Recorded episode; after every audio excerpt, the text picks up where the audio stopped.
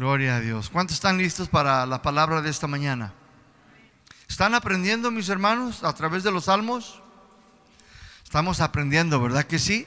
Y esto es lo bonito, mis hermanos, porque a través de los salmos, ahorita pues estamos comenzando, apenas vamos, ¿qué será? En número 3, número 3. Ah, vamos empezando, más adelante pues usted también va, va, a ver ahí que los salmos, pues número 4, dice que el 5, la hermana. ¿Ven? Es que ustedes no vinieron dos semanas, se durmieron.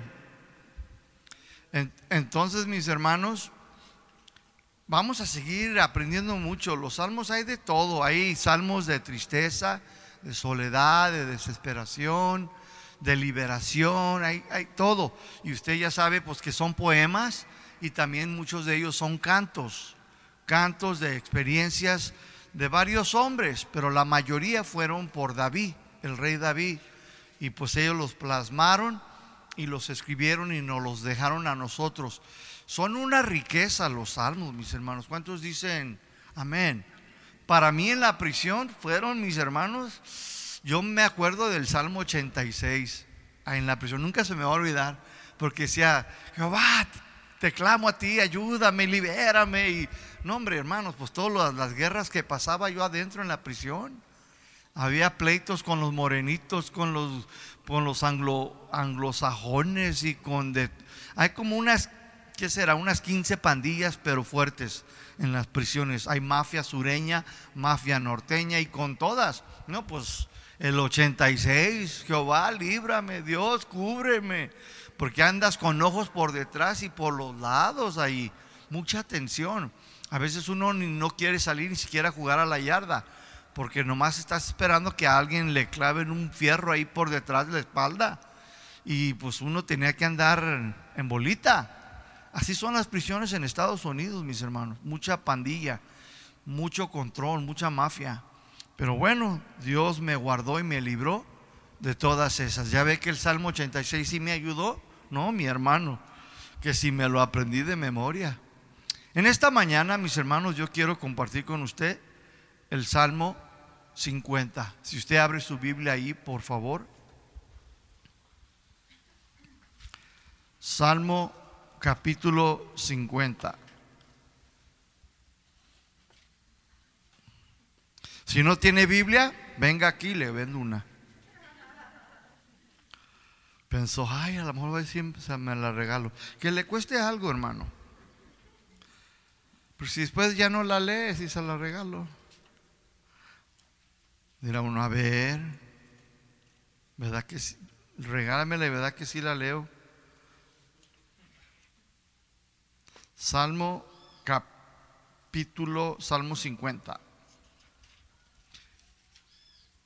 Yo lo, ya lo hice, me lo desarrollé y todo, y me dice la hermana Patti, ¿cómo se llama el tema? Dios juzgará al mundo. Bueno, dice ella, ni modo, ya le puse otra. Dios juzgará al mundo. Pero ¿qué tal si nosotros le ponemos ustedes que están ahí, Dios juzgará a su iglesia. ¿Eh? Póngale así entonces, Dios juzgará a su iglesia. Este salmo, mis hermanos, fue escrito por Asaf. No fue escrito por David. Como le hemos mencionado, los salmos fueron escritos por varios escritores. También está ahí el salmo de Moisés que esa es una bonita canción que cantaron esta mañana. Esa canción es de Moisés. Pues este salmo fue escrito por, por Asaf. Él era un músico, mis hermanos. Era un levita en los tiempos del rey de David, el rey David, que era uno de, este Asaf era uno de los más destacados de todos los demás. Él tocaba los címbalos, primera de Crónicas 15, del 17 al 19. Él tocaba los címbalos, pero también escribía salmos. Segunda de Crónicas 29, 30, se los dejo de tarea. Este salmo, mis hermanos, nos habla de cómo Dios juzgará a todo el mundo, buenos y malos, justos y pecadores. No habrá ningún ser viviente que será excluido. Voltea con tu vecino, dile, ese es a ti. Dile. Ahora voltea para, para el otro lado y dile, también a ti. Estamos igual. Ahora todos volteen para acá y díganme, también a usted. Pues yo ahora les digo a ustedes, también a ustedes. Así es, mis hermanos. Todos seremos juzgados por Dios. Pero primero, mis hermanos, en este Salmo 50, le habla a la gente que lo, lo toman a Dios a la ligera y que aparentan ser muy religiosos y que realizan sacrificios solo en forma automática, o sea, normal, pero no honran a Dios con sus vidas y no tienen gratitud verdadera, o sea, no hay un agradecimiento del 1 al 15, ahí se los dice el Salmo 50. Segundo, reprende a las personas que son duras del corazón y malvadas, ya que sus palabras salen de sus bocas mentirosas y vidas inmorales o sea, que viven en el pecado del 16 al 22. A los que son superficialmente religiosos, les pide que tengan confianza, pero sobre todo les pide que tengan agradecimiento, que tengan gratitud y que sean sinceros. Y a los malvados les advierte que consideren sus obras para que no los destruya en su enojo. Por lo tanto, Dios en este salmo hace tres llamados. Llama a toda la tierra y a todo el mundo malvado. Número dos, llama también a los cielos y a la tierra como testigos del proceso jurídico que va a ser. Y número tres, llama a su pueblo, a su iglesia, para un juicio escrutino, o sea, detallado. ¿Qué les parece si estudiamos este salmo? Salmo 50, versículo 1, dice así. El Dios de dioses, Jehová, ha hablado y convocado la tierra desde el nacimiento del sol hasta donde se pone. Pero comienza por decirnos, dice, el Dios de dioses, Jehová. ¿Lo nota? El Dios. Esta palabra Dios viene de una palabra hebrea que se pronuncia en hebreo Elohim, Elohim. O sea que cuando usted escuche la palabra Dios, usted dirá, bueno, ¿y qué significa Dios? Wow, significa Elohim, que significa Dios creador. Dios creador. Escúcheme, Dios es creador, Él no es creado. A Él nadie lo creó. Todo lo que tus ojos ven sobre el cielo, la tierra y debajo de los mares, todo lo creó Dios. Y aún lo que tus ojos no pueden ver, lo celestial, lo que la Biblia nos hace ver y entender que existe más allá del que el ojo no ha visto, también Dios lo creó.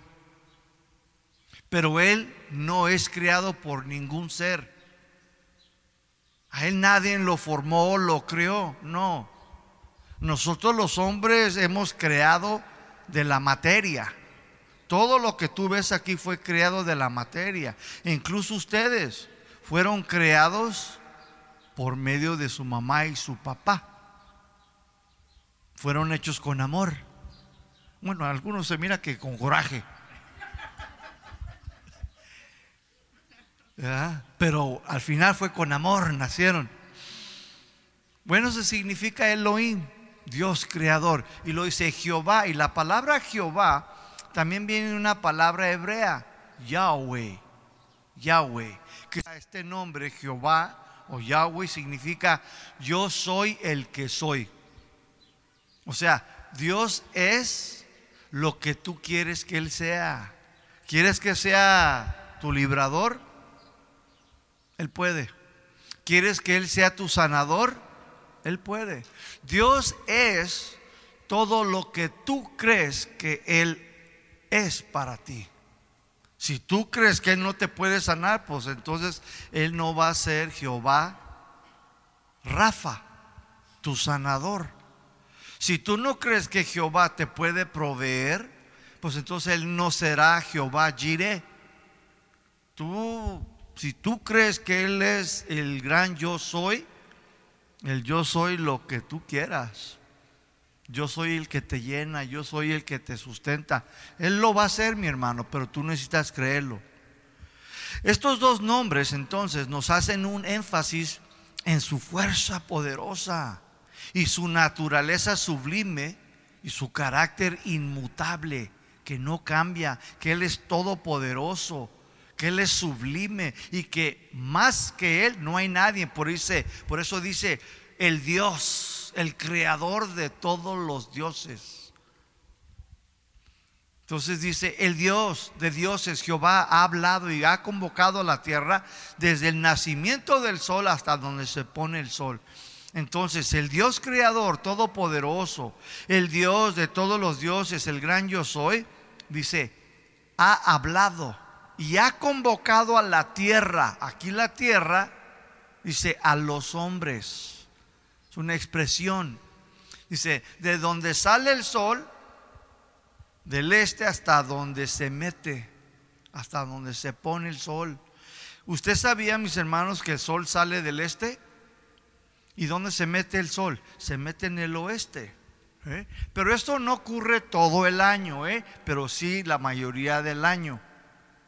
O sea que el sol, mis hermanos, desde la Argentina hasta el Japón, mis hermanos. El Japón es el este. Y Argentina es el este y el Japón es el oeste. Dios entonces ya ha hablado y dijo que convocaría a todos los hombres de la faz de la tierra, desde un rincón hasta el último rincón de la tierra. Ahora, pregunta, ¿para qué Dios ha convocado a todos los hombres? ¿Para hacerles una fiesta, una carnita asada? ¿Para darles regalos a los hombres? No, mi hermano. Dice que Dios, mis hermanos, desde el hasta el oeste, hasta el este, ha convocado, dice, a la tierra, o sea, a los hombres. Pero ¿para qué? ¿Para qué los convoca? ¿Para qué nos va a convocar a todos, mis hermanos? Pues para encarar a todos a un juicio. Para eso, mis hermanos. A todos Dios nos va a encarar para un juicio, mis hermanos. Mira a tu vecino y dile, esa es una verdad. Salmo 52 dice ahí, de Sión perfeccionó de hermosura. Dios ha resplandecido. De Sión, perfección de hermosura, dice. Dios ha resplandecido. Aquí la palabra estudiar es resplandeció resplandeció. O sea que cuando algo resplandece, significa que está así y luego resplandece, como el sol, ¿no? Está así y luego ya sale, se resplandece, se ilumina todo. Bueno, Dios se va a manifestar, lo que está diciendo. Dios se va a manifestar, se va a mostrar, dice, desde el monte Sión y hablará a los hombres desde allí, es lo que está diciendo. Entonces, anótalo bien. Dios va a convocar a todos los hombres, desde el este hasta el oeste. ¿Para qué? Para encararlos a un juicio. Y luego dice que va a hacer, Él se va a resplandecer, se va a mostrar y que lo va a hacer desde Sión, desde el monte, el cual predicamos la otra semana. ¿Recuerdan? Versículo 3. Dice, vendrá nuestro Dios y no callará. Fuego consumirá delante de él y tempestad poderosa le rodeará.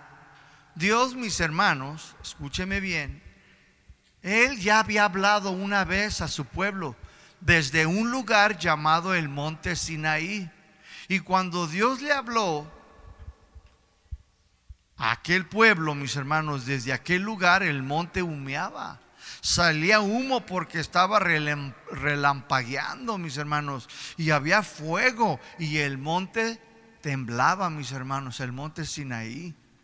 Y al pueblo de Dios, mis hermanos, a los judíos, se les hizo así. Tenían temor, tenían terror, pavor, mis hermanos, les dio mucho miedo. La Biblia dice, mis hermanos, que ellos miraron a Moisés y dijeron, Moy, ve tú. O sea, querían que el pastor Moisés fuera porque ellos no querían subir, les daba miedo. Aquella cosa los espantó, aquella experiencia, mis hermanos. En Éxodos capítulo 19, 18, Éxodos 19, 18, mire lo que dice ahí la Biblia. Éxodos 19, 18. Todo el monte Sinaí humeaba porque Jehová había descendido sobre él en fuego. Y el humo subía como el humo de un horno.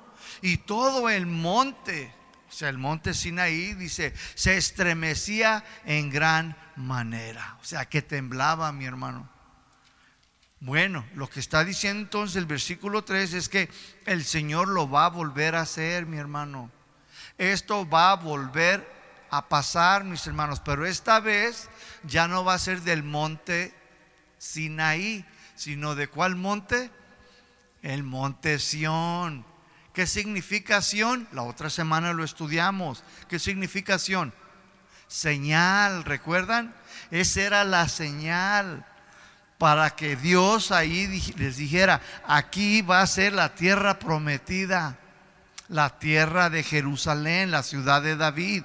Pero también les decía, aquí también va a descender la nueva Jerusalén. Esa era la señal, el monte era la señal. Por eso Sión significa señal. Siempre fue de señal, que ese era el lugar santo. Ese era el lugar donde Dios descendería. Y es allí donde Dios, mis hermanos, va a hablar va a encarar a todos los hombres una vez más, mis hermanos. ¿Me estoy dando a entender? Ok, entonces Dios, mis hermanos, versículo 1, dice que va a convocar a todos los hombres, ¿verdad? Y en el versículo 2 ya vemos cómo. Versículo 3 nos dice, pues que así va a descender como lo hizo en el monte Sinaí. Versículo 4, dice, convocará a los cielos de arriba y a la tierra para juzgar a quién. No, están dormidos. Este, yo quiero que haga calor, hombre. Dice, convocará a los cielos de arriba y a la tierra para juzgar a quién. No me convencieron. Para, para juzgar a quién. A su iglesia a su iglesia, mis hermanos, hoy en día nosotros. Dios entonces, escuche, convocará a los cielos y a la tierra, pues estos dos son los testigos que serán llamados para presenciar este gran juicio de Dios para su pueblo, su iglesia. Los acusados ya han sido citados entonces, ya tenemos un día en la corte. Y ahora, mis hermanos, se nos anunciarán los cargos de cada uno de nosotros. Y el veredicto, mis hermanos, Dios nos lo dará a cada uno y será anunciado. Yo tengo mucha experiencia en estas cosas, mis hermanos, de las cortes. No crea que cuando yo iba a corte iba yo solito, ¿eh? Habíamos como unos diez y nos sentaban y esposados de las manos y de los pies. Claro, el Señor no te va a tener esposado. No, pero sí van llamando uno por uno, mis hermanos. Y luego te llaman y luego te ponen de en pie y el juez está enfrente. Y luego ahí está tu abogado, tu defensor público. Y él le dice, no, señor juez, pues aquí este muchacho. Y ya, ya sabe, mi hermano, todo depende de, de todo su récord de usted. Sí les comenté, ¿verdad? Que una vez el juez dijo, no, no, ya cuando le trajeron los papeles iba por aquí, dijo, no, no, ya para, ya no traigas más. Y luego ya me miró, me reconoció, me dijo, ah, eres tú. Me dijo, otra vez, bienvenido. Ya ni, se molestó en ver los cargos. Había un acta de decretos en contra de mí, mis hermanos, que ni se molestó para verlos. Ya nomás agarró el martillo y le hizo, dijo, siete años. Ay, dije, bueno. Un día un muchacho, era un morenito, le dijo la, la jueza, le dijo, un año de prisión. Y dice el morenito, dice, ah, un año, dice. Esos me los aviento, dijo, de pie para arriba y de cabeza para abajo. ¿Y sabes lo que hizo la juez? Molesta y enojada, agarró el martillo y dijo, entonces te voy a dar tres años, dice, uno para que te lo avientes de cabeza para abajo y los otros dos para que te pongas de pie y te pongas a pensar bien. y le dio tres años. ¿Qué tal? Por andar, se le quite. Y todos, amén, no se crea. Bien cristianos, ¿verdad? No, pero todos le aplaudieron a la jueza y dándole carrilla a aquel porque se creía soberbio. Pero sí, es que allá tienen la costumbre que si se te cae algo, te aplauden. A los cocineros se les caen los platos y les aplauden. Pero siempre que voy con Lucia a un lugar a comer y algo se cae, le digo, eh, eh, eh" me acuerdo. Ay, las memorias, ¿verdad? Pues Dios, mis hermanos, convocará a los cielos y la tierra. Estos dos serán los testigos que serán llamados a presenciar este gran juicio para su pueblo, su iglesia. Ya los acusados han sido citados, mis hermanos. Ya tienes un día tú en la corte, ¿sí? Y se va a anunciar los cargos de cada uno de ustedes, mis hermanos. Ahora, yo quiero que noten algo, mi hermano. Nota que los primeros en ser juzgados serán el pueblo de Dios. ¿Lo está notando usted, mi hermano? Todavía no habla aquí de los incrédulos, ¿eh? Dice que los primeros van a ser ellos, dice, será el pueblo de Dios, o sea, los cristianos, no la gente del mundo, no los incrédulos.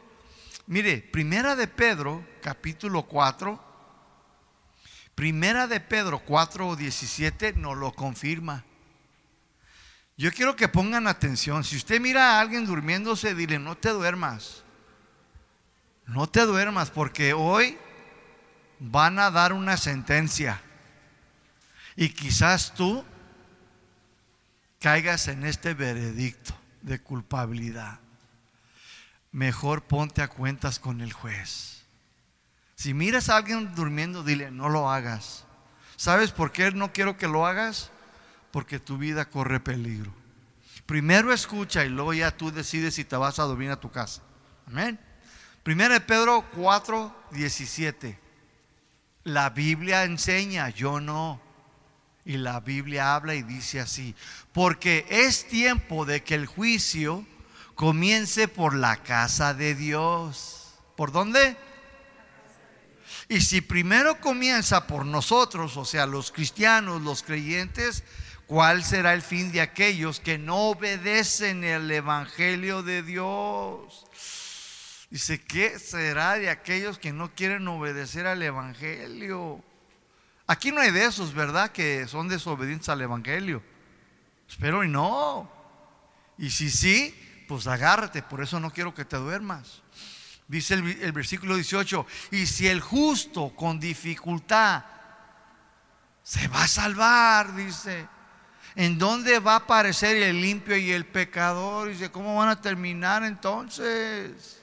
Escúcheme, esto es una verdad y va en serio.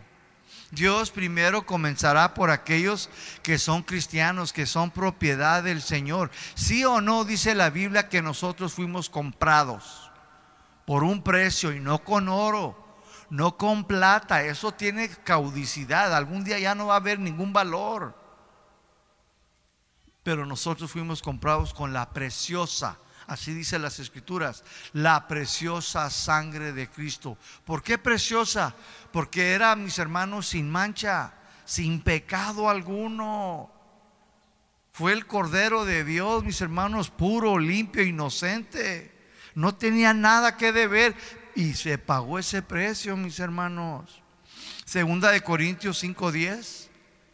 5:10 dice, porque es necesario es necesario, o sea, no hay vuelta atrás. Me gustaría decirte que no es necesario, pero no. La Biblia dice, porque es necesario, o sea, tiene que ser así, dice. quieras o no quieras, que todos, dice, ¿cuántos? Comparezcamos ante el tribunal de Cristo para que cada uno reciba según lo que haya hecho mientras estaba en el cuerpo, ya sea bueno o ya sea malo. Escúchame, todos vamos a comparecer. Ya te dio escalofrío, ¿verdad? Y escúchenme bien, hermanos, aunque algunos aquí puedan decir, pues no me presento. Es que eh, hay cristianos, mis hermanos, que aunque usted no lo crea, que tienen esas actitudes. Pues no voy. Yo he visto que algunos lo citan a corte aquí. No, pues que te cita el juez porque no has pagado mantenimiento de los niños. No voy, no me presento. A que me busquen. Que acabo me la paso en Tonalá. Piensan que mis hermanos se van a salir con la suya. Yo les digo, hazme reír. Y si no me quiero presentar, ¿qué? Pues querrás que dos ángeles grandotes así vengan y, hasta patadas, como dice el nieto de Lucy, una patada en el trasero. Órale. Así te van a llevar, mi hermano, aunque no quieras. Salmo 50, versículo 5. Dice, júntenme a mis santos, los que hicieron conmigo pacto con sacrificio. Primero vamos a ver esta palabra santo. Se júntenme a mis santos, a los que hicieron conmigo pacto con sacrificio. O sea, va a juzgar a su pueblo. Esta era la convocación de todos los hombres de la tierra, que va a hablar desde el monte Sión. Y luego ahora está diciendo el Señor, ¿verdad? Dice, júntenme a todos los santos. Esta palabra santos en hebreo nos habla de una palabra con cada kilo, yacid, pero primero con cada kilo, yacid, que significa a los que viven apartados del pecado, a los que se separaron del mundo, a los que dejaron de practicar el pecado, inmoralidad, adulterio, fornicación, robo, mentiras, dice, apártenme a todos aquellos apártenlos, júntenmelos a esos. Vamos a seguir a ver qué nos enseña aquí. Entonces está diciendo, júntenme ahora a los que son piadosos, a los que supuestamente deben de ser piadosos.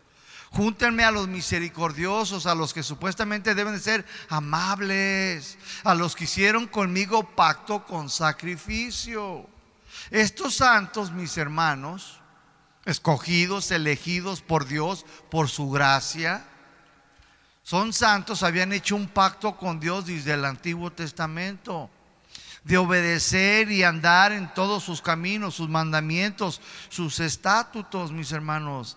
En Éxodo, si usted abre su Biblia, 24.5, Éxodo 24.5, mire lo que Dios y, y Moisés hicieron aquí. Éxodo 24, 5. Dice, y envió jóvenes de los hijos de Israel. O sea, Moisés envió a estos jóvenes de los hijos de Israel, los cuales ofrecieron un holocausto y becerros como sacrificio de paz a Jehová. Veis 6, 24, 6. Y Moisés tomó la mitad de la sangre y la puso en tazones y esparció la otra mitad de la sangre sobre el altar. Y tomó el libro del pacto y lo leyó a oídos del pueblo, el cual dijo, haremos todas las cosas que Jehová ha dicho y obedeceremos. Entonces Moisés tomó la sangre, roció sobre el pueblo. ¿A quién roció? Al pueblo de Dios, a la iglesia, y dijo, he aquí la sangre del pacto que Jehová ha hecho con nosotros sobre todas estas cosas. Tuvo que morir, mis hermanos, un animalito inocente. Tuvo que ser sacrificado para poder sellar este pacto. Si me estoy dando a entender? Ese animalito nada que ver. Tuvo que morir ese animalito inocente para poder sellar ese pacto. Leyeron el libro de la ley y Moisés comenzó a decirles, y hablarles al pueblo. Así ha dicho Dios, nuestro Dios, el que nos sacó de Egipto, el que nos sacó de la casa de Faraón. Y ellos dijeron, obedeceremos. Este pacto entonces consistía en el sacrificio de aquel animal inocente y que su sangre fuera derramada sobre el altar, pero también sobre el pueblo para sellar este pacto. Y ellos deberían de obedecer todas las cosas que Jehová les había dicho. Jesús, mis hermanos, en el Nuevo Testamento, escúcheme bien, Jesús renovó este mismo pacto en el Nuevo Testamento para todos los santos pues antes el pacto era solamente para los judíos, pero por medio de Cristo Jesús, nosotros los cristianos, los creyentes, los que creemos en Él, también fuimos incluidos en aquel pacto, pero ahora somos de este también nuevo pacto. ¿Están entendiendo? Jesús vino, mis hermanos. Y él renovó este pacto. Dijo, yo voy a hacer un nuevo pacto. Porque aquel pacto, dice, ya lo rompieron, ya lo quebraron. No lo supieron llevar a cabo. No lo hicieron como tú dijiste. No están obedeciendo, no están viviendo y no lo están haciendo como tú ordenaste. Entonces Jesús tuvo que venir y renovar este nuevo pacto. Y es ahí donde tú y yo bueno, los que creen en Jesucristo, los que obedecen a Jesucristo, fuimos, mis hermanos, puestos en este nuevo pacto. ¿Cuánto le dan gracias al Señor? En Mateo, mis hermanos, capítulo 26, 27, Mateo 26, 27, dice ahí la Biblia, Mateo 26, 27, y tomando la copa, está hablando de Jesús, y habiendo dado gracias, les dio diciendo, beban de ella algunos. ¿Cuántos? A todos mis hermanos, los que creyeron en Él, a los cristianos. Dice el versículo 28, porque esta es mi sangre, dice, del nuevo pacto. Ya no era un animalito, ahora era su sangre de Él. Ahora Él estaba poniendo su vida en sacrificio. Dice, esta es mi sangre del nuevo pacto, porque por muchos es derramada para remisión. ¿Qué significa remisión? Perdón para perdón de los pecados. Entonces, ahora todos nosotros que hemos creído en Jesucristo estamos incluidos en este nuevo pacto. ¿Por qué? Por la sangre de Jesucristo y recibimos el perdón de nuestros pecados. ¿Cuánto le dan gracias al Señor? Ok, entonces Salmo 50, versículo 5, está diciendo, júntenme a todos los escogidos, a todos los aquellos que fueron elegidos aquellos que yo llamé, que hicieron un pacto, un compromiso conmigo de vivir en santidad. Aquellos que dijeron que, que dijeron que dejarían de practicar el pecado. Júntenme a todos aquellos que se comprometieron a obedecer y andar en mis caminos. Aquellos que dicen que son mi pueblo. Júntenme a todos aquellos que saben que se pagó ese precio de un cordero inocente, júntenmelos a todos. ¿Estás entendiendo lo que está diciendo el Señor en este salmo? Qué interesante, ¿no? Se júntenmelos a todos. Versículo 6. Salmo 56 dice, y los cielos declararán su justicia porque Dios es el juez. Sila. Dios, mis hermanos, es el juez y Él trae su veredicto para cada uno de nosotros y como juez hará justicia y será justo. Le va a dar a cada uno de nosotros lo que le corresponde según Dios. En Romanos capítulo 2, versículo 6. En Romanos capítulo 2, versículo 6 dice, el cual Él, o sea, ¿quién es Él? Jesús Dice, el cual Él, o sea Jesús, Dios, pagará a cada uno conforme a sus obras. O sea que Dios, mi hermano, te va a pagar a ti y a mí y a todo hombre, mis hermanos, que ha vivido, que ha caminado sobre la faz de la tierra, conforme a cada una de tus obras.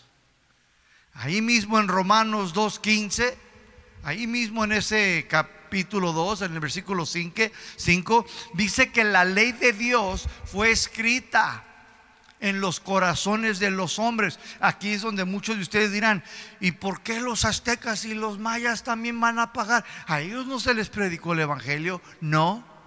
Pero la ley de Dios ya estaba escrita en sus corazones, que sus mismas conciencias los aztecas, mis hermanos, sabían, mis hermanos, que cuando él tenía su esposa, otro no podía venir y, hey, tú, salte de la casa y vámonos conmigo. No podía. Pues si no estaban tan, me doy a entender, tenían razonamiento. ¿A poco tú podías ir a la casa de otro allí hermano azteca y poderle robarle sus gallinitas. Me vengo por las gallinas tuyas, porque necesito la carnita y los huevitos. Y te los llevas. No, sabían que eso era, era un robo. ¿Quién les dijo? Pues su conciencia. La ley de Dios ya estaba escrita en su corazón. Y Dios los va a juzgar, mis hermanos, por esa conciencia que ellos tenían. O sea que aún a los que no se les predicó el Evangelio, serán juzgados, mi hermano. Entonces Dios, mis hermanos, juzgará todas tus intenciones, tus pensamientos, tus intenciones, tus motivaciones, tus razonamientos, tus conceptos y aún tus palabras. ¿Sabías eso? Dice que seremos juzgados por las palabras que hemos hablado, mis hermanos. Por cada detalle Dios, mis hermanos, ya lo sabe. Dios conoce tu intención, sabe por qué viniste en esta mañana, sabes por qué quieres ser cristiano. Él conoce cada una de nuestras intenciones y motivaciones, sabe por qué viniste hoy. Versículo 6, la última parte dice Sila. Salmo 56, la última parte dice Sila o Sela. Es que yo lo leo en inglés todavía, ¿verdad? Sila. Me creo bien chicano. Esta palabra cela significa, escúcheme bien, pausa, pausa. O sea que hacían una suspensión de toda música. Es como Luis, y aquí los hermanos, los levitas están cantando una canción y yo vengo y digo, pausa. Y ellos ah, paran de repente. Y luego yo vengo al micrófono y digo una verdad. Es lo que significa cela. Cuando decían una verdad importante, se hacía una pausa. ¿Para qué? Para que la gente similizara esta verdad divina, como diciendo, pausen. Pausa y escucha, medita en lo que Dios te está diciendo. Vas a ser juzgado, vas a compadecer delante de Dios. Dios va a juzgar cada una de tus obras, quieras o no quieras. Y es por eso que dice, pausa. Medita bien lo que te está diciendo Dios. Medita bien lo que te está diciendo el Señor. Versículo 7. Y luego aquí es donde dice, oye pueblo mío. ¿De quién era el pueblo? De Dios. Era su iglesia. Somos del Señor. Dice, escucha pueblo mío, hablaré, escucha Israel y testificaré contra ti. Yo soy Dios, el Dios tuyo. Cuando Dios dice aquí, mis hermanos, oye, escucha, pon atención, está diciendo que escuchemos, pero con atención, pero con inteligencia. O sea que en esta mañana todos ustedes, mis hermanos, me están escuchando pero deben de hacerlo, escúcheme bien, con mucha atención. No así, mire. No así.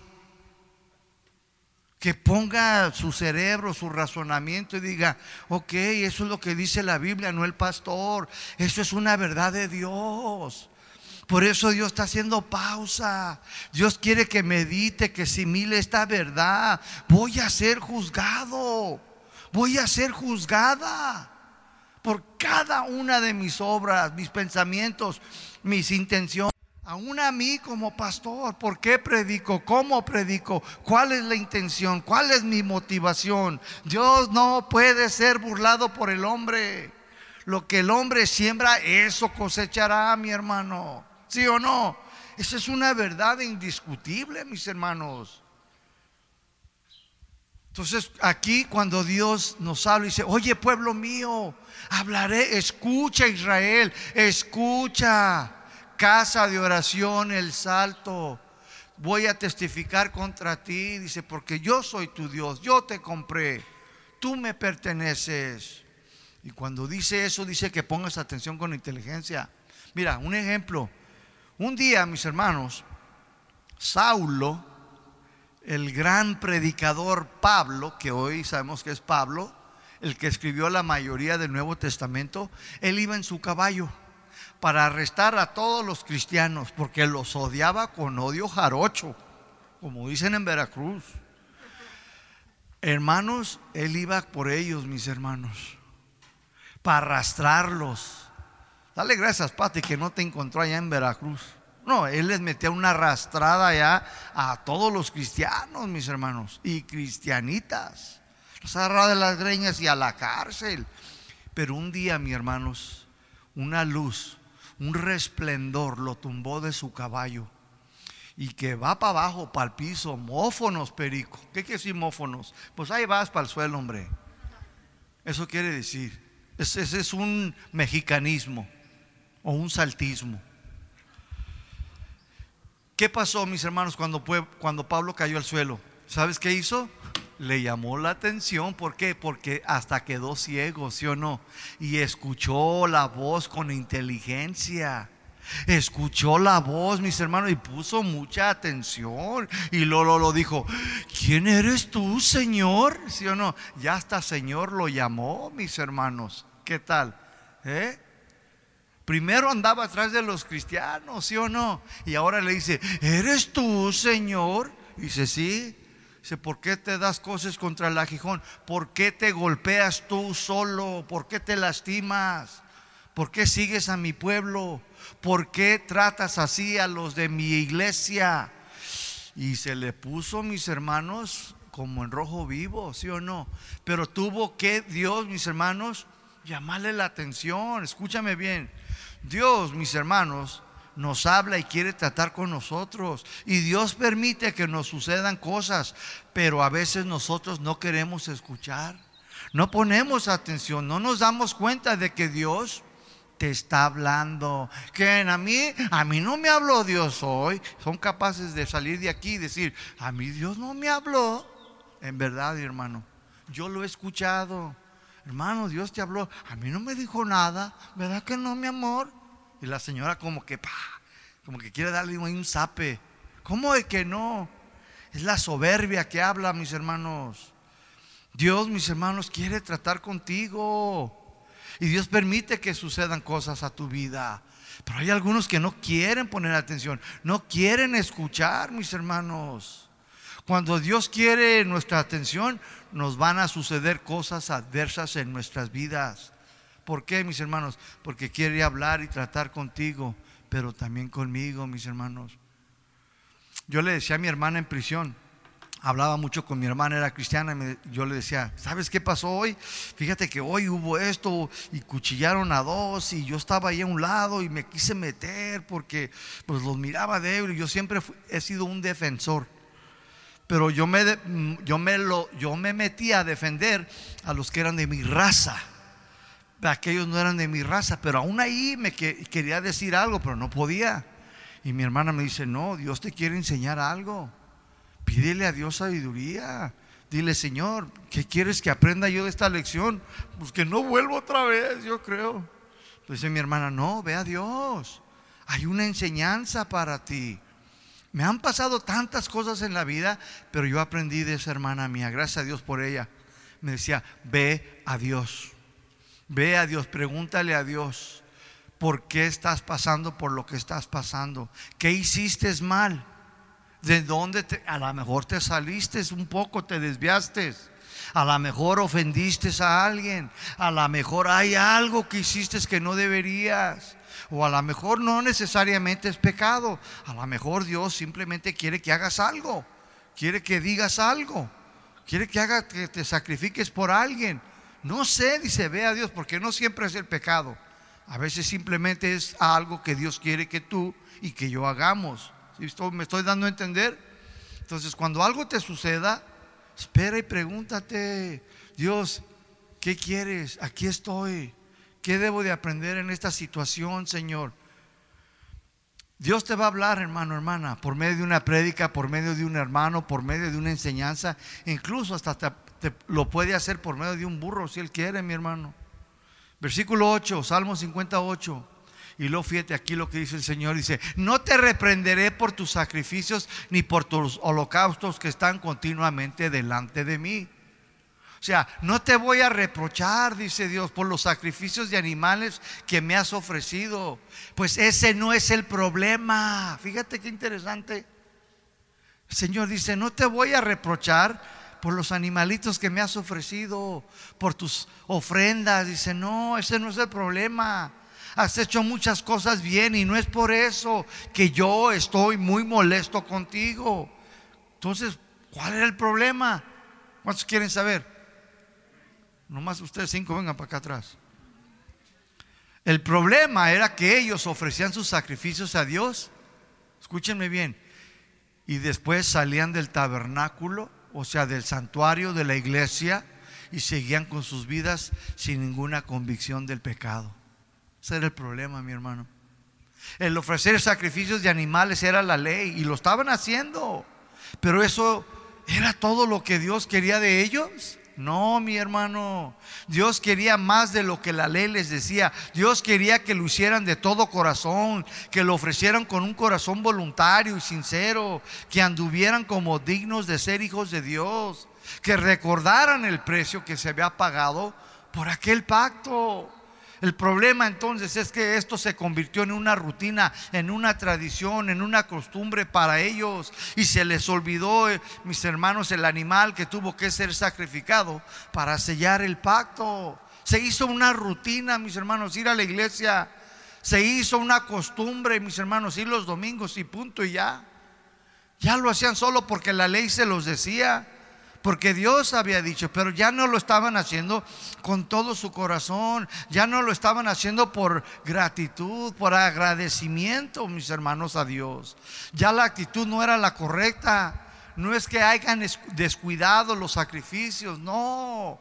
Más bien era la falta de un corazón sumiso a todo lo que Dios quería. Lo hacían mis hermanos todos los días, cada semana, y esto se convirtió solamente en una rutina para ellos. Ay, el domingo, y ay, el domingo, y, se convirtió en una rutina. Vamos el domingo, vamos. Y ahí van, y se convirtió en una tradición. Isaías capítulo 1, versículo 12. Aquí Dios, mis hermanos, es el mismo tiempo de Isaías. Isaías capítulo 1, versículo 12. Vamos a leer varios versículos. Dice ahí en versículo 12, Isaías 1:12. ¿Quién demanda esto de sus manos cuando vienen a presentarse delante de mí para hollar? Hollar significa pisotear, para pisotear mis atrios. Y lo dice en el 13, no me traigan más vana ofrenda, el incienso me es abominación, la luna nueva y día de reposo, el convocar asambleas, no los puedo sufrir, o sea, ya no los soporto. Iniquidad son sus fiestas solemnes, versículo 14. Sus lunas nuevas y sus fiestas solemnes las tiene aborrecida mi alma, me son gravosas, cansado estoy de soportarlas. O sea que el pueblo, mis hermanos de Israel, iba, mis hermanos, al tabernáculo, ofrecían, mis hermanos, sus ofrendas, sus sacrificios a Dios, pero salían de la misma manera. Y Dios dice, ya estoy harto, ya estoy cansado. Dice, ah", dice me son una abominación. No me agrada tu actitud con la que tú cantas, con la que tú das, con la que tú ofrendas, con la manera que tú me estás sirviendo acá arriba. Dice, eso no me agrada. No me agrada para nada, dice el Señor. Versículo 15 dice, cuando extiendan sus manos, yo voy a esconder de ustedes mis ojos. Asimismo, cuando ustedes multipliquen la oración, o sea, cuando se dediquen a orar, aunque oren más, dice, yo no los voy a escuchar, porque llenas están de sangre sus manos. Dios entonces estaba muy molesto porque todo se había vuelto para ellos una rutina ya fui a la iglesia, ya canté, ya di una ofrenda, ya levanté mis manos, yo ya cumplí. Pero salían de la congregación y seguían practicando hasta los mismos pecados, no dejaban de ofender, de comportarse, mis hermanos, se comportaban como la gente del mundo. La mamá le faltaba el respeto al hijo y el hijo le faltaba el respeto a los padres.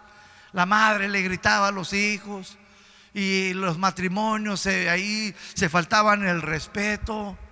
Ya no estaban haciendo las cosas, mis hermanos, y sus vidas, mis hermanos, era pues cada quien con la suya. Dios dice, no, ya estoy cansado de eso. No me agrada esa actitud, no me agrada esa conducta con la que tú vienes.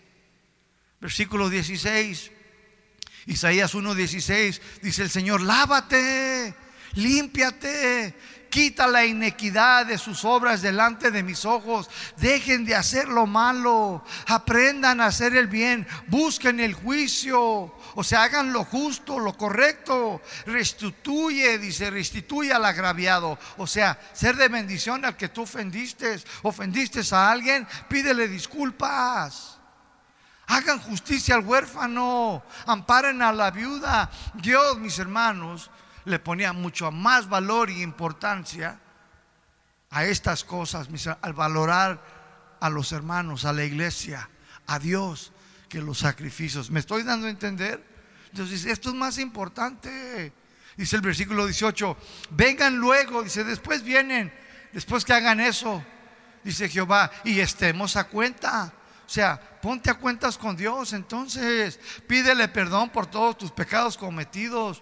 Pide perdón por cada ofensa cometida contra las personas que pudiste haber ofendido. Y empezando con Dios. Dios es grande en misericordia y lento para la ira. ¿Cuántos dicen amén? Entonces ve primero a Dios.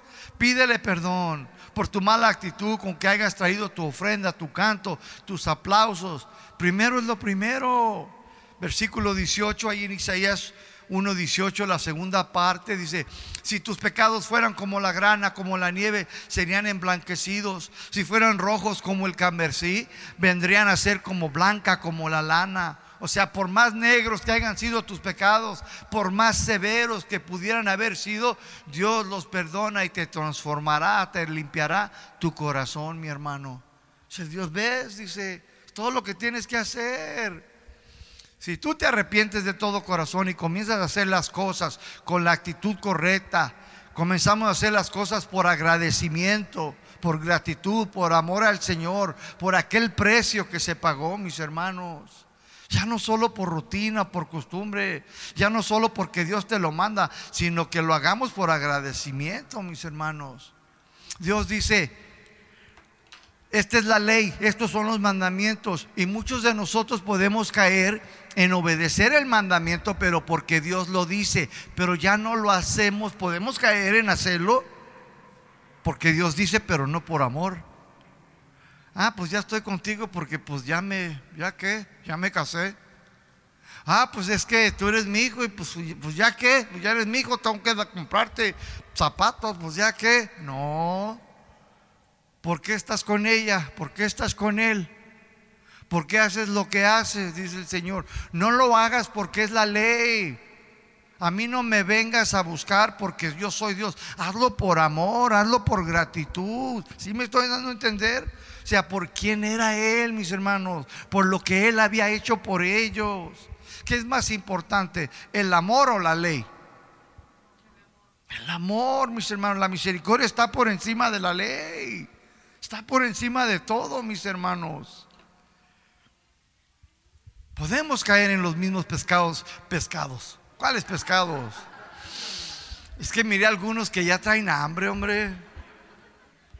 Podemos caer en los mismos pecados que el pueblo de Israel. Es que eso lo hice porque ya se están durmiendo. Pues cuántos creyentes no vienen a la iglesia y siguen viviendo igual. Siguen comportándose como incrédulos no hay cambios en sus vidas, no hay un compromiso con Dios, no hay lealtad, no hay gratitud, mis hermanos. Salmo 50, 13 dice, ¿he de comer yo carne de toros o beber sangre de machos cabríos? Les dijo el Señor. Ellos llegaron a creer y pensar que esto le agradaría a Dios, como si Dios comiera carne y bebía sangre de animales. Y Dios le reprochó sus malas actitudes y las intenciones de su corazón. Ellos llegaron a pensar y a creer que solo por ofrecer sus ofrendas y hacer sus sacrificios era todo. Creían que ya habían cumplido cuando sus actitudes y sus intenciones pues estaban todas muy mal, mis hermanos, estaban torcidas. En el Salmo 51, mis hermanos, ahí el siguiente capítulo, el Salmo 51, versículo 16, David dijo estas palabras después de que él flaqueó, pecó. Isaías 51, 16, dijo, porque no quieres sacrificio, sino yo te lo daría. No quieres holocausto versículo 17, dice, los sacrificios de Dios, que son? El espíritu quebrantado, el corazón contrito y humillado, no despreciarás tú, oh Dios. Entonces Dios sí quería sacrificios y ofrendas, pero lo más importante era que se ofrecieran con un corazón humilde, con un corazón agradecido, con un corazón dolido por el pecado. Dios sí quiere que tú le cantes. Dios sí quiere que tú le toques, que sirvas, que en el ministerio, que vivas para Él. Pero que lo hagas como, mi hermano, de agradecimiento, con un corazón agradecido. Dice ahí el versículo 19. Salmo 51, 19. Entonces, dice, cuando tú lo hagas así, entonces te agradarán los sacrificios de justicia, el holocausto u ofrenda del todo quemada. Entonces, dice, ofrecerán becerros sobre el altar. ¿Lo ves? Dice, entonces, cuando se haga de la manera correcta, con la actitud correcta, agradecidos, llenos de gratitud, dice, entonces, dice, tú te vas a agradar de todas las ofrendas. David decía, pues no se trata solo de darte ofrecer, darte y ofrecerte animales o ofrendas o holocaustos, pues yo te, lo puedo dar, dice, y a montones. ¿Sí o no, mis hermanos? El rey David cuando sacrificó una vez, dice la Biblia, mis hermanos, en, segunda de Samuel, que él ofreció más de siete mil becerros, mi hermano. Más de siete mil, mi hermano. O sea, a él no le molestaba eso. Si se tratara de eso, dice, pues, yo te puedo dar de eso y mucho más, Dios. Pero Él dice, tú lo que quieres en realidad es que se te ofrezcan de todo corazón, con un espíritu humilde, lleno de agradecimiento y haciendo tu voluntad, obedeciéndote. Salmo 50, 14, entonces, vámonos al 14. Dice ahí, sacrifica a Dios alabanza y paga tus votos al Altísimo. Mejor, dice entonces, dice, mejor tráeme ofrendas de gratitud y cumple lo que tú me has prometido, dice el Señor. ¿Se acuerda que los convocó a todos? Primero a quién? A su iglesia. Los llama. Se júntenme a todos aquellos que dijeron que van a vivir en santidad.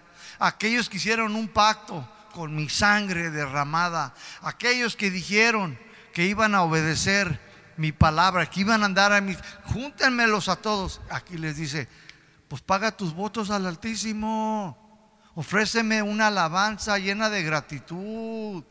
Ellos habían hecho un pacto con Dios de obedecerlo y de vivir en santidad, de ofrecer sus ofrendas y sacrificios a Dios, pero deberían de haberlo hecho con una actitud de agradecimiento, mis hermanos. Ahora, yo te pregunto, ¿qué le has prometido tú al Señor? ¿No le prometimos vivir en santidad y en obediencia y andar en sus caminos? ¿Sí o no? ¿No le hemos prometido hacer lo justo y andar en rectitud?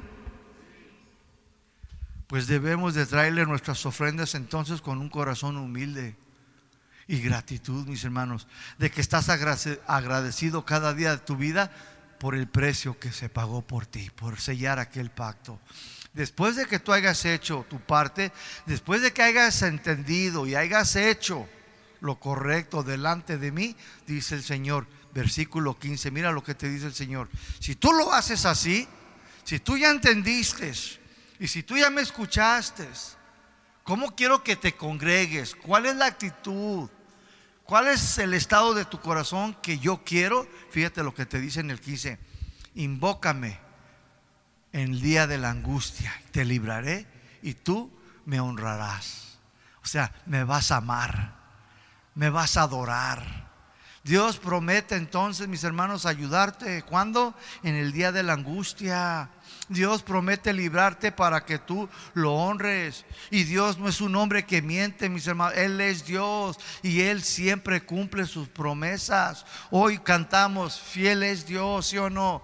Él es fiel, Dios es fiel, siempre fiel. Y aunque tú flaquies, Él sigue y permanece fiel, porque Él no cambia, mis hermanos. Eres invariable en su amor, mis hermanos. ¿Cuántos de ustedes en esta mañana necesitan la ayuda de Dios? ¿Cuántos de ustedes necesitan liberación de alguna situación, alguna circunstancia? ¿Cuántos?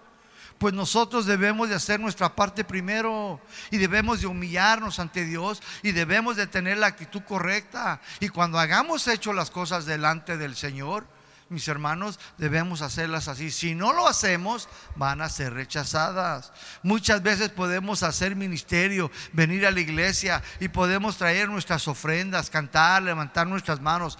Pero si esto se vuelve solamente una rutina, una tradición, una costumbre, y salimos de aquí, mis hermanos, sintiendo que ya cumplimos y seguir viviendo en el pecado, en la desobediencia, de nada te sirvió. Todo fue en vano, mis hermanos. Eso es lo que te quiere enseñar el Señor. Y luego ahí en el Salmo 50 del 16 al 23, para cerrarlo, del 16 al 23, vamos hasta el 21 del 16 hasta el 21 dice, al malvado, al rebelde pecador, Dios le dice esto, ustedes no tienen derecho de andar repitiendo mis leyes, ni de hablar siquiera de mi pacto. ¿Por qué, mis hermanos? Porque no aprecian, porque no valoran la sangre, mis hermanos, la cual se derramó y aquel sacrificio que se tuvo que hacer para aquel pacto. Pues ustedes dicen, no les gusta que los corrijan, ni toman en cuenta mis palabras. Hay gente que no se les puede corregir, mi hermano. Se desbaratan, se quebrantan, sacan mil excusas. Dice el Señor, no, dice, a ustedes no les gusta que los corrijan, no toman en cuenta mis palabras. Cuando ves al tranzas, al que roba, dice, corres con él. Cuando ves a los que adulteran, ahí vas tras ellos. Pues tú, dice, aborreces la corrección. Eres bien mentiroso, calumnias a tu propio hermano y hasta lo ofendes. Versículo 22, 50, 22. Esto dice, Dios está diciendo aquí, entiende bien esto. ¿Qué quiere Dios? Que entiendan bien esto, mi hermano. Ustedes dice que se han olvidado de Dios. Si no se arrepienten, comenzaré a destrozarlos en pedazos y no habrá quien los libre de mí, dice el Señor. Hay algunos, mis hermanos, creyentes que ya se han olvidado de Dios, ya se les ha olvidado todo lo que Él ha hecho por ellos, de cómo los sacó del pecado, cómo los libró de aquella condenación eterna del infierno, ya se les olvidó cuántas veces no los ha ayudado, ya no tienen en mente el precio que se pagó por ellos. Ustedes, dice que se han olvidado de Dios. Yo espero y no haga esos en esta mañana. Y si te has olvidado de Dios, te has olvidado de cuánto te ama, de cuánto Él por su gracia ha hecho por ti, de todo lo que te liberó a través de todos los años, mis hermanos. Vuelve a Dios, mi hermano, mi hermana. Vuelve a los caminos del Señor. Porque dice, si no lo haces, dice, te haré pedazos. Y no hay quien te libre de mi mano. ¿Sí o no, mis hermanos? Último versículo 23. Dice, el que sacrifica alabanza, me honra, me honrará. Y al que ordene su camino, su vida, le mostraré la salvación. O sea, al que ordene su vida. Escúchame hermano, la palabra de Dios es para la iglesia. El juicio de Dios comienza por nosotros los cristianos. Dice, ordena tu vida. ¿Estás viviendo en, fornicación, en adulterio? Ordena tu vida. ¿Estás viviendo en rebeldía, en desobediencia? ¿Te has olvidado de Dios? Dice, ordena tu vida. Ordena tu vida. ¿Estás haciendo cosas que no debes durante la semana? Ordena tu vida. Vuelve, dice el Señor. El Señor, mis hermanos, aquí está tratando primeramente más con su iglesia que con los del mundo. Dice, pues si así va a ser difícil con los de la iglesia, dice, pues, ¿cuál será el fin de los que no son del Señor? ¿Cuán difícil será, mis hermanos? Entonces el Señor dice, si de veras quieres honrarme, traerme ofrendas de agradecimiento, de gratitud, dice, pues corrige tu conducta, corrige tu mala actitud, dice, y yo te salvaré. Hermanos, pongámonos a cuenta con el Señor. No caigamos en hacer las cosas de Dios como una rutina, una costumbre. Debemos de hacerlo con agradecimiento de todo corazón para poder, poder salir de aquí y andar en sus caminos y vivir en santidad. Póngase de pie.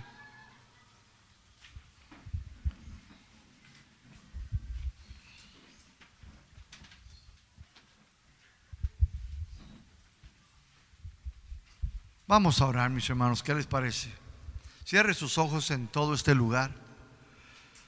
No se vaya de aquí, mis hermanos, sin ponerse con el Señor a cuentas. Cierra tus ojos, dile, Señor, perdóname, Señor.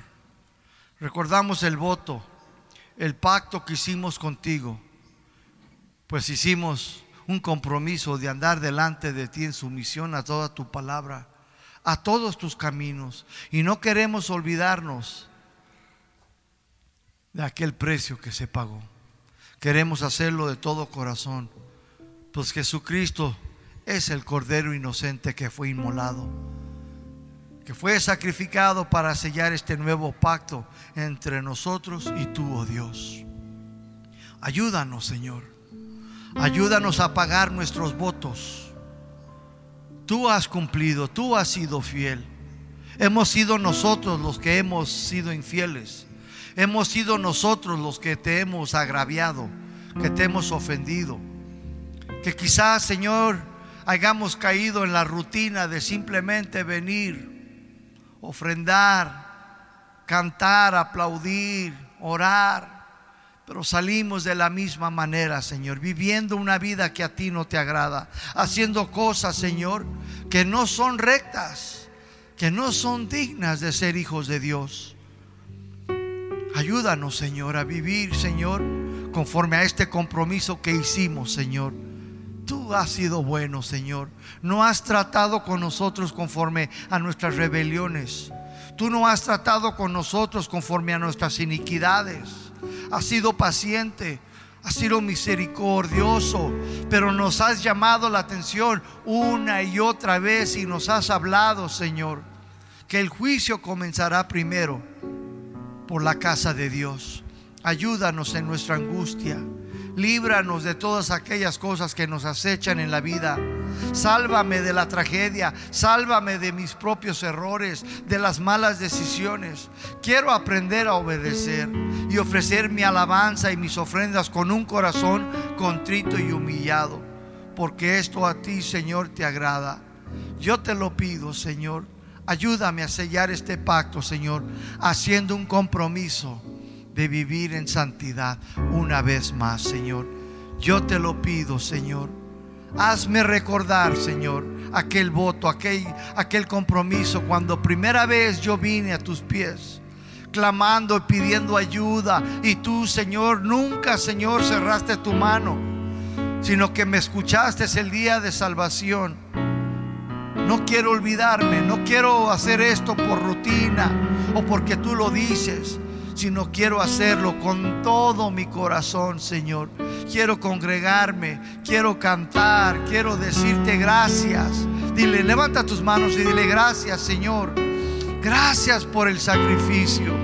Gracias por la sangre derramada del cual este pacto se selló. Yo te fallé, Señor. Yo, Señor, me he desviado, Señor. Quiero volver a ti, Señor. Ayúdame, Señor. Sálvame, Señor, porque tú has prometido. Y yo sé que tú eres un hombre que no, no eres hombre que mienta, sino eres Dios.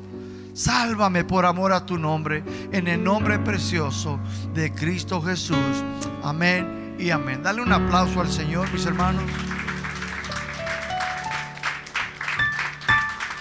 Gloria a Dios.